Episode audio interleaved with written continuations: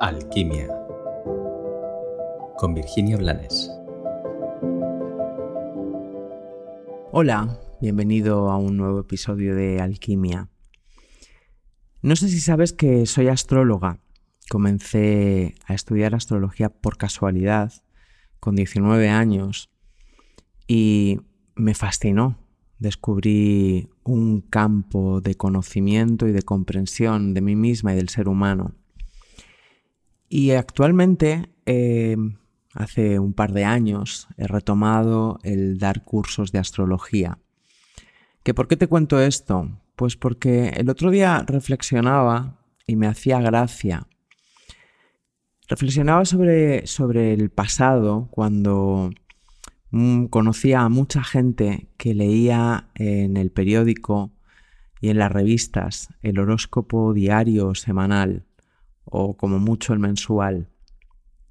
Más allá de que, sabiendo astrología, era evidente que eso no tenía nada que ver con la astrología y que basándome en eso ni siquiera yo creería en ella, me daba cuenta de que las personas eh, buscaban una respuesta, un dato simple para poder mantener la fe para ese día o para ese mes o para justificar sus males. Y me parecía bastante absurdo. Bueno, no deja de ser otra de las manifestaciones de la pobreza del espíritu de algunos. El signo solar es solamente una mínima parte de lo que es la astrología, de lo que te puede decir de ti.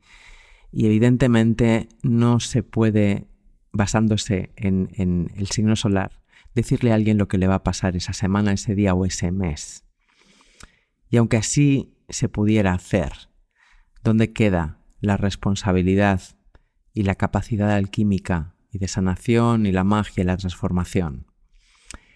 Y reflexionaba en esto y me daba cuenta de que actualmente que se ha vuelto a poner, después de muchos siglos, de moda la astrología, han cambiado lo de la lectura semanal o mensual del signo solar por la lectura de los tránsitos es igual, es el mismo perro con distinto collar. Porque los tránsitos nos afectan, afectan porque marcan exámenes, pruebas, regalos, puertas que se abren o puertas que se cierran. Pero los tránsitos nos afectan de forma personal dependiendo de nuestra carta natal particular. Por eso esas lecturas globalizadas, en las que de repente se dice es buen momento para las relaciones o es mal momento para emprender, son falsas. Son falsas porque ahí tú estás desaparecido y dejas tu responsabilidad en el cielo. Hay momentos más adecuados y momentos más complicados para cada cosa y para cada quien, pero estar esperando la lectura de la semana o del mes es otra forma de cesión de poder que no te sirve para crecer y lo que no te sirve para crecer no te sirve para aumentar tu felicidad.